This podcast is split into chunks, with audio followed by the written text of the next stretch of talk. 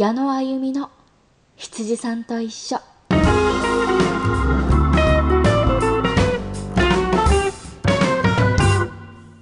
こんばんは。暑かったり寒かったり台風だったり地震だったり毎日何かしら何かしらありますね。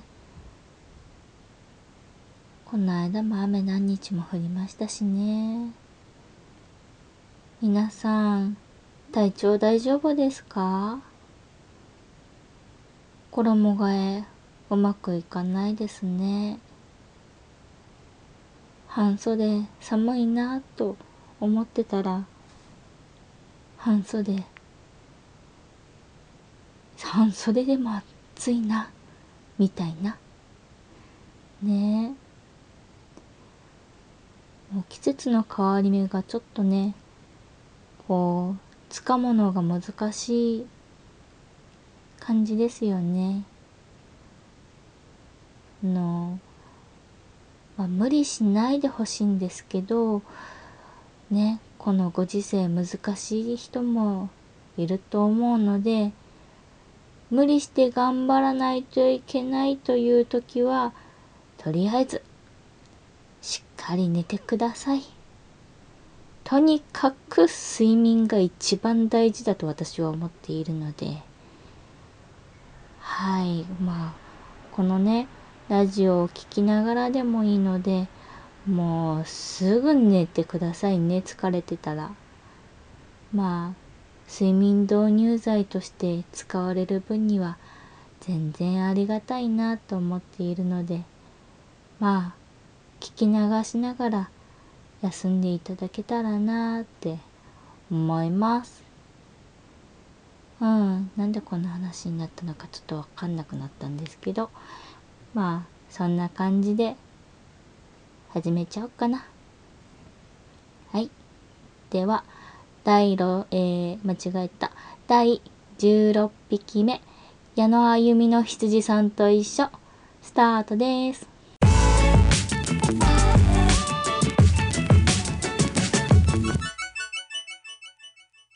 ラジオコーナー、羊たちはファンタジーの夢を見るか。はい、えー、ここ最近ね、絵本にちょっと集中していたので、ちょっとね、そろそろまあ大人向けの話でもいいかなと思いましてね。あのー、私あの普通に本を読むことも好きでして、あの昔活字中毒になるくらいあのー、本当に本を読み漁っていた時期もありまして、あの活字中毒になってるっていうのを自覚してからちょっとこれはやばいなと思って抑えるようになってから漫画に移行したっていうのが漫画を好きになったきっかけです。あのずっとね本ばっかり読んでた時期もあったんですけど本当に一人でずっと図書室にいたりとかしてたあのね学生時代をいっぱい過ごしていたんですが、まあ、そんな中ね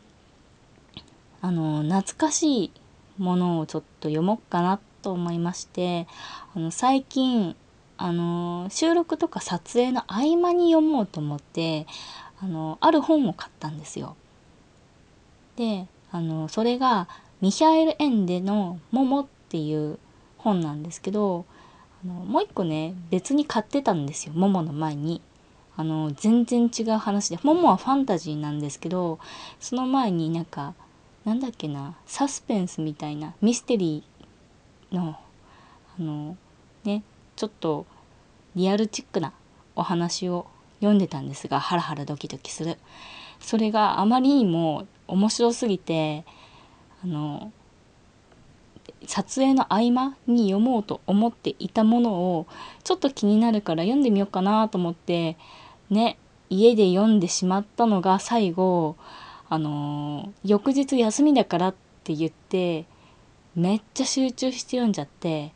あの、一日で読み終わっちゃったっていう やらかしてしまいまして、ちょっとそれで、今回のね、このももは、あの、あんまりね、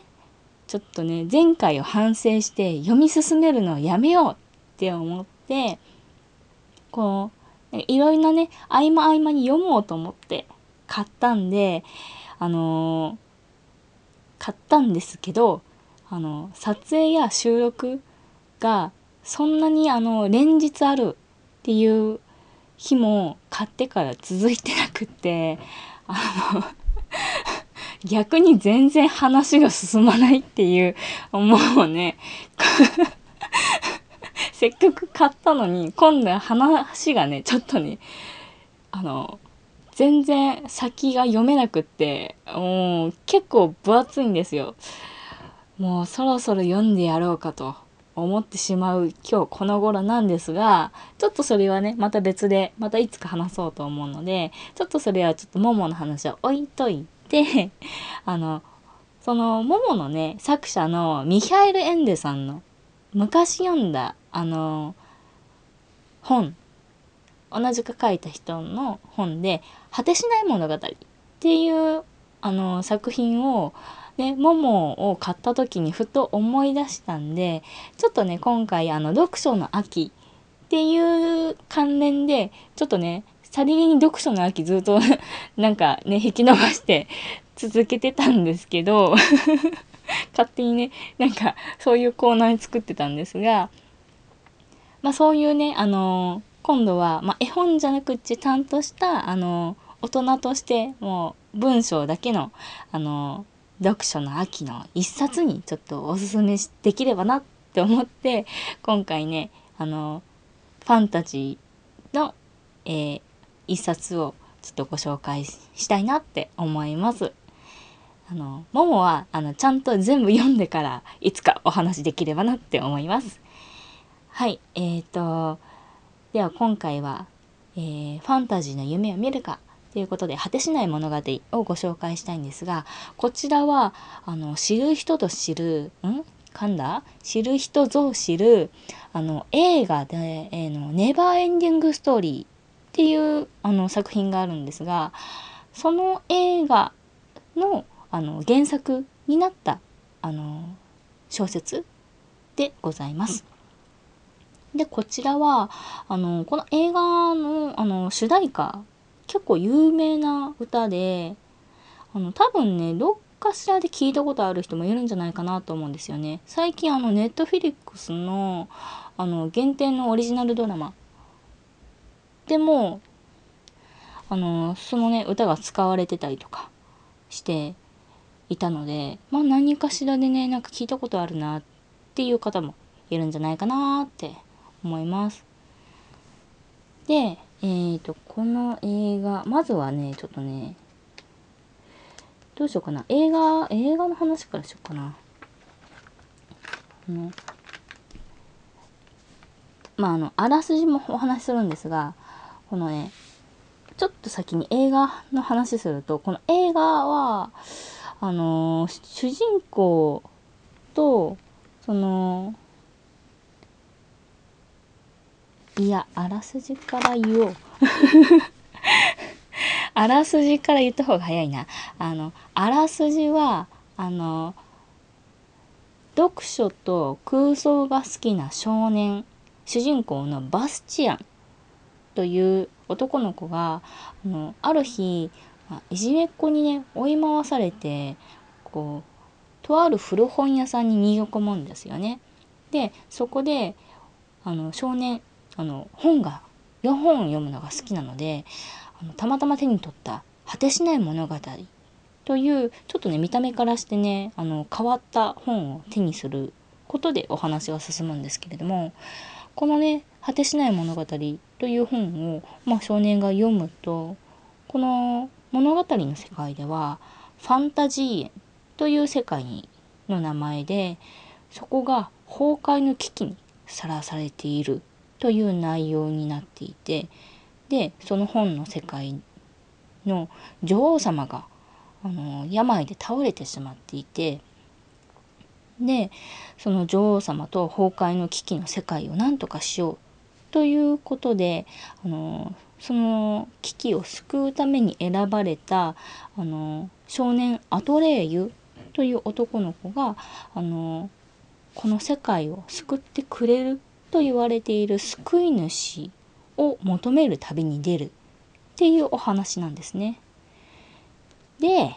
で、ここからですよ。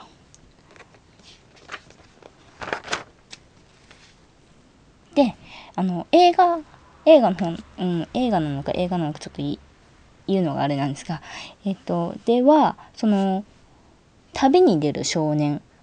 本の世界の、本の世界の中の主人公と、アトレイユっていう少年と、あの、女王様の幼心の君っていうちょっとね、変わった名前の女王様とかが出てくるんですけど、このね、映画のね、このキャスティングよ。このね、アトレイユと幼心の君、美男美女。もうね、あの、二人とも幼いんですけど、10代で、美男美女、顔がいいので、ここもね、ちょっと抑えどころの一つなんですよね。で、あの、有名なね、この、ネバーエンディングストーリーっていう映画の作品の中で有名なシーンで知られているあの竜がいるんですけれどちょっとねこの竜結構顔がリアルなんで最初はねワンちゃんかと私思っていてで体が長いんでああ竜なんだって あのねちっちゃい頃たまたま見たのででなんか覚えていてそれがネバーエンディングストーリーだっていうのにあのつながるまでにすごい時間かかったんですよ。な、まあ、めっちゃちっちゃい時に見た映画がまさかね大きくなって自分がねその原作を読むとは全く思わずなんかこの話の竜ってなんか知ってる気がするなと思ってこう自分でね記憶を掘り返しつつこうなんか検索かなしたのかな。で見たらえ見たことあるみたいな感じでねちょっとそこでちょっと自分のの過去と今の自分がつながるっていうちょっと、ね、ミラクルが起きたこともあるんですがこのねあの有名なシーンがあるんですよ「ネバーエンディングストーリー」の竜のシーンで。とかあのプラスそのね物語の世界の住人もさっき顔がリアルって言ったんですけど住人も本当になんかね昔の作りって感じだなっていうようなあのリアルさがあるこうね雰囲気の残るあのキャラクターが多くてこれ多分作られたのが70年代か80年代か本当にそんなぐらい昔なんですよね。でこの原作自体がめちゃめちゃ長いんですよ。私本当にこの原作読むのに1週間くらい時間かかって結構ねあの本読むの早い方なだったと思うんですけど確か「ハリー・ポッターの秘密の部屋」を2日で読んだという時期の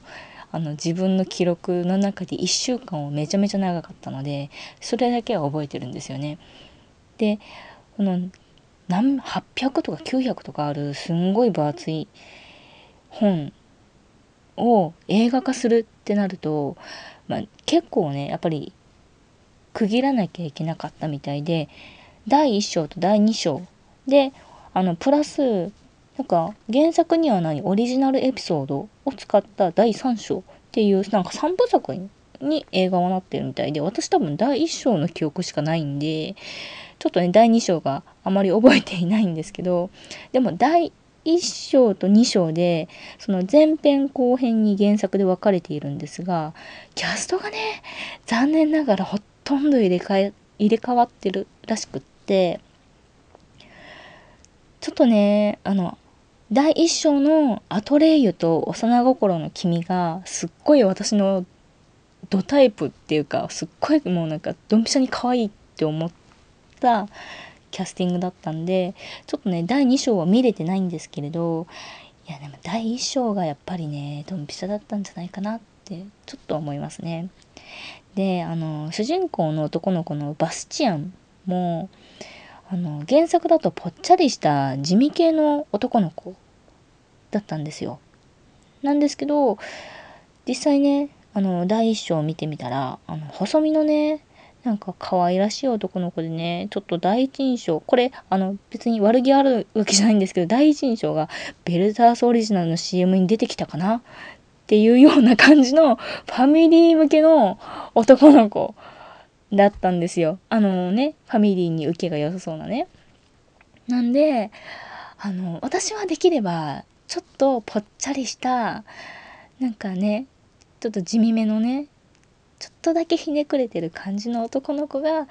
ね、良かったなって思うんですけど、まあね、そこはね、キャスティングの問題なんでね、仕方がないなって思うんですけど、まあね、欲を言えばね、ぽっちゃりしてる子が良かったなってちょっと思いました。原作通りのね。ただ、あのあの日本語吹き替え版になったら、第1章も第2章も同じ吹き替えの、あの声優さんが当ててまして、誰だと思いますか？子役時代の浪川大輔さんなんですよ。もうね、あの、E.T. のエリオットっていう感じの可愛い声の主人公の男の子やってくれてるんでそこはねあの素敵な吹き替えになってるので是非見ていただきたいなって思いますね。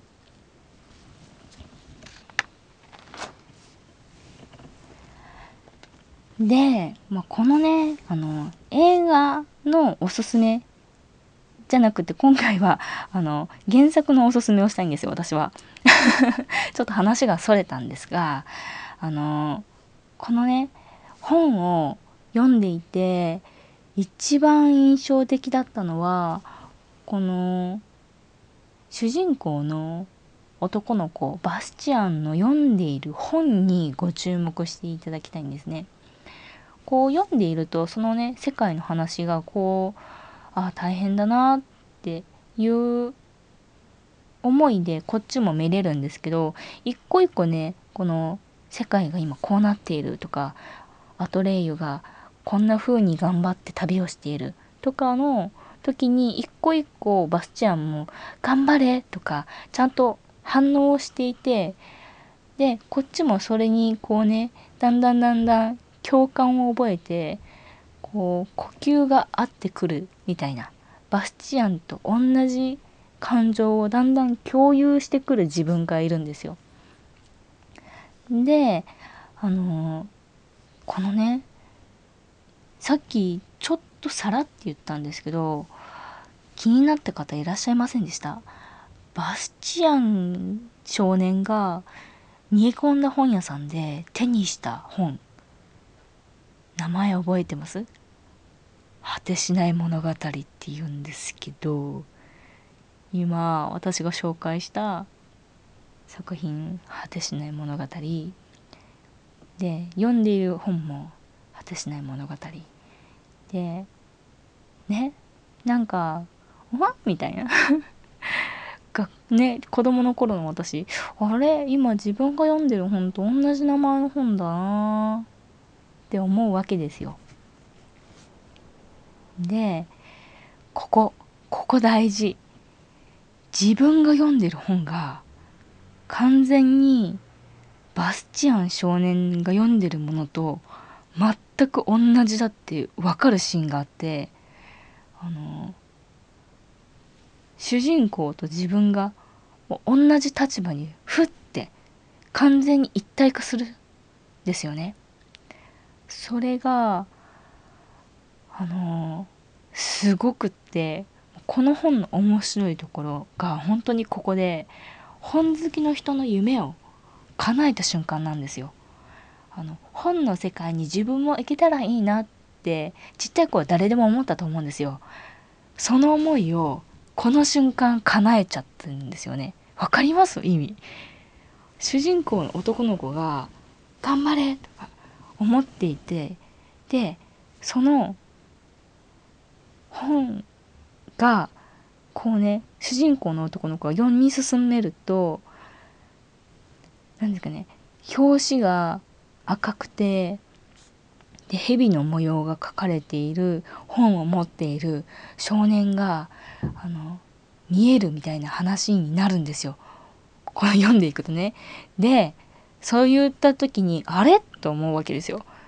あれこの私が今読んでる本赤いんだけどってなってでふとねこの 一回読むのをやめてふっと表紙を見るわけですよ。果てしない物語ってこの金色の字で書いてあってで肌触りがすごい重厚感のあるあの光沢のあるね布でで蛇のねあのウロボロスみたいなお互いの尻尾を噛んでいる模様になっている想定が作中で言ってるんですよ。え？ってなりますよね。え？え？私が今読んでる本。え？今？え？物語に出てきてる。っていうのでもうここここ。鳥肌。もうなんか何回もえそこの文字を追うわけですよ。赤くてで蛇の模様があってでこうねもう一回自分も表紙を確認するんですよ。赤くて蛇のなんか模様があってえ果てしない物語って題名だけじゃなくてえこの本そのもの？みたいな。っていうあのロジロジックっていうんですかねこの作中に読者をこう飛び込ん飛び込ませるっていうあの作風というか構成がもうなんか読んだ時に分かった瞬間に鳥肌ブワーって立って「え何これやばい!」ってなったんですよ。子供の頃の私は。ねえもうあの時の鳥肌がもう忘れられないんですよ。もうびっくりして自分の読んでる本がねそのまんま物語に出てきてるからでしかもなんかそのねバスチアン少年の背中を映すような風景とかがこうね物語に出てくるんですよ。でバスチャン少年はあのとある少年があの本を読みながらなんかあの何ですかね隅っこにいるみたいなそういうのをあのファンタジー園のアトレイユと幼心の君がそれを言ってるんですよ。で「っ?」てバスチャン少年思うじゃないですか。えこれって僕？みたいな。それと一緒にえ？みたいな。自分の背中をちょっと確認しちゃう。っていうね。ないけどないけど。でもなんか確認しちゃうような気持ち？になっちゃうんですよ。まあ、それぐらいちょっと主人公の少年にシンクロめちゃめちゃしちゃって。なんでそこからそこまだ全然なんか中盤くらいでもうその瞬間にもう主人公とも一体化しちゃってもうなんか物語に自分が入り込んじゃうんですよね。もうミハエル・エンデさんのこの技。もうなんか本好きの人をもうのめり込ませるこの技。すごいなと思って。その時はもうなんか何が起きてるかわかんないけどとりあえずこの果てしない物語っていう本すっごいなっていうのがすごい大きくってもうその自分と主人公がシンクロした時点でもう私もね入り込んじゃってるんでまあ入り込んでから出てくるまでやっぱすごい時間かかっちゃってさっきも言った1週間くらいかかって読み終わるのにでもうでも入り込んじゃってるんでもうなんか起きてこう学校に行って読むで寝る前に読むをずっと何回も何回も繰り返していってでもうなんかある意味寝る間も惜しんで読んでる感じだったんですよ。たらねあのねこれまあちょっと話ちょっとそれるんですが私生まれて人生で初めて学校に遅刻しました。寝坊で生まれて初めて寝坊しちゃってこの果てしない物語読んで。でね慌てて起きて学校行ったらもうみんな来てるしもうねあのー、ちょっとさーってなりましたよねやばいって言ってで先生に「珍しいね」って「なんで遅刻したの?」って言われて女の先生だ担任の先生だったんですけどですいませんあの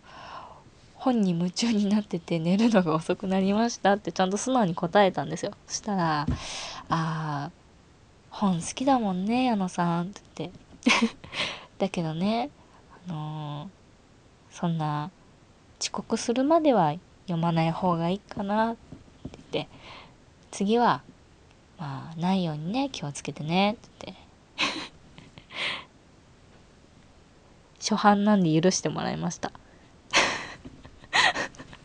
もう絶対それ以降はもうめちゃめちゃ反省したんでね。あの大好きな本が読めなくなるかもしれないっていうのも考えてちゃんと寝ました。遅刻はもう一切してません。それ以降はね。なのでまあこれは余談なんですがね。だからそこまで入り込むくらい面白いんですよ。果てしない物語。でちょっとねあのキャラクターが出てくる登場人物がこの本の中のファンタジーの世界ファンタジー園っていう世界はやっぱりファンタジーなキャラクターがすっごい多くてなんか岩男みたいな人とかこうなんかねいろんなこう木とかなんかキャラクターがバーって出てくるんですけどでそのキャラクターがもうすごい多いんで途中で分かんなくなっちゃうんですよ。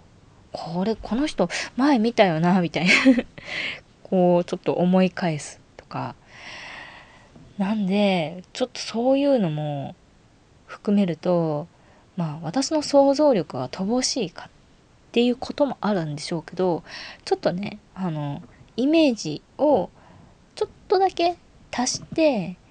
こう読みたいなって人がいらっしゃれば先にねあの実写映画化されてるんでまずあの、まあ、昔の映画ですけど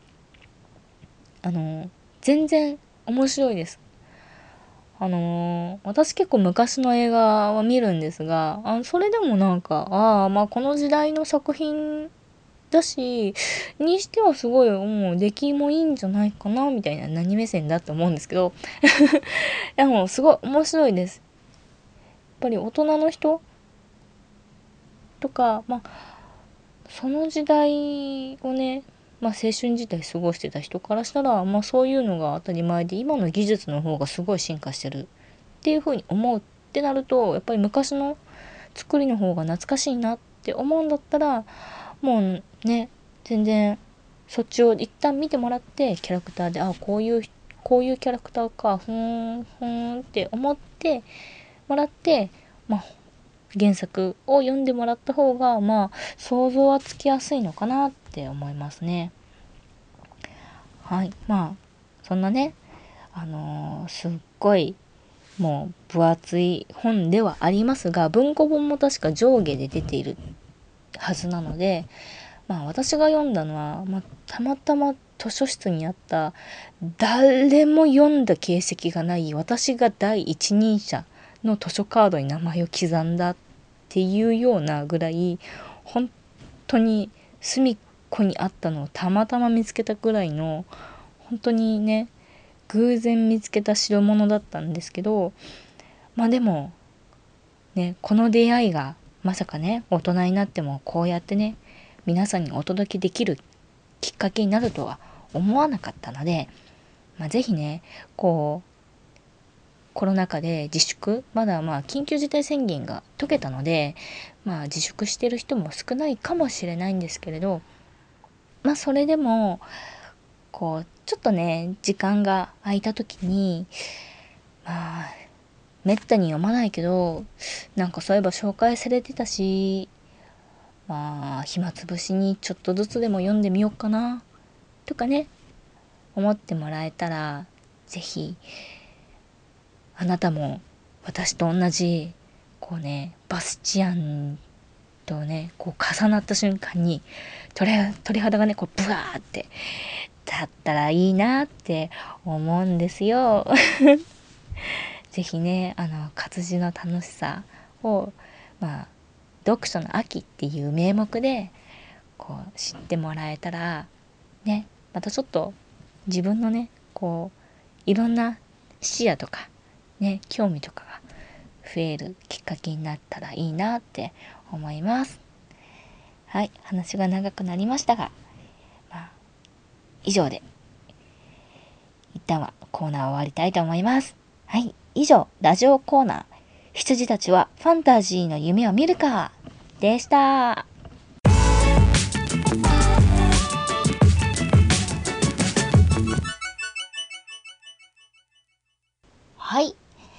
第16 匹目？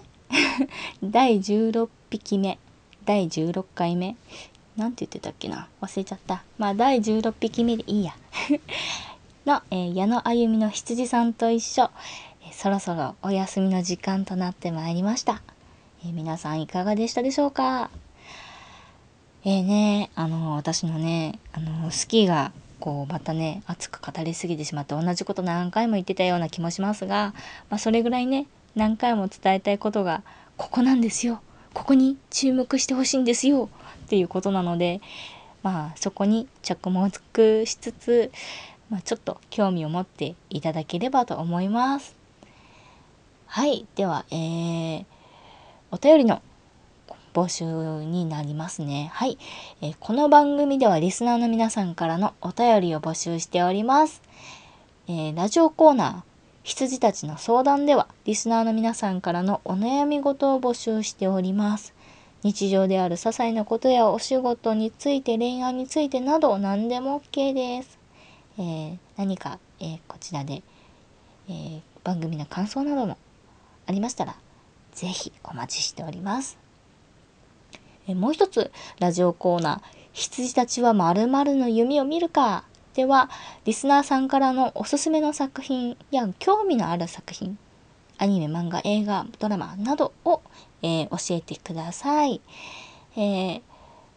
私が知っている作品であればこのコーナーでぜひ紹介させていただきたいと思います。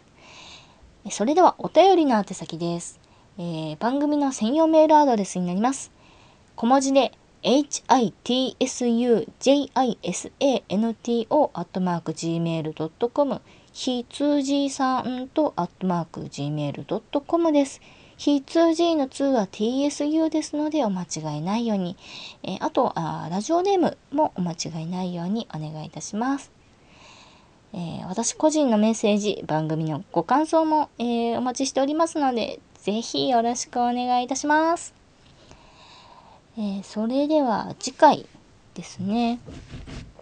次回が1週間後の、えーと、10月24日の同じ時間、えー、夜の23時に、えー、また配信予定となります。えー、またね、この時間にお会いできたらいいなって思います。えそれでは語りすぎてしまったので、そろそろ閉じたいと思います。えー、それでは、矢野あゆみの羊さんと一緒でした。皆さん良い夢を。おやすみなさい。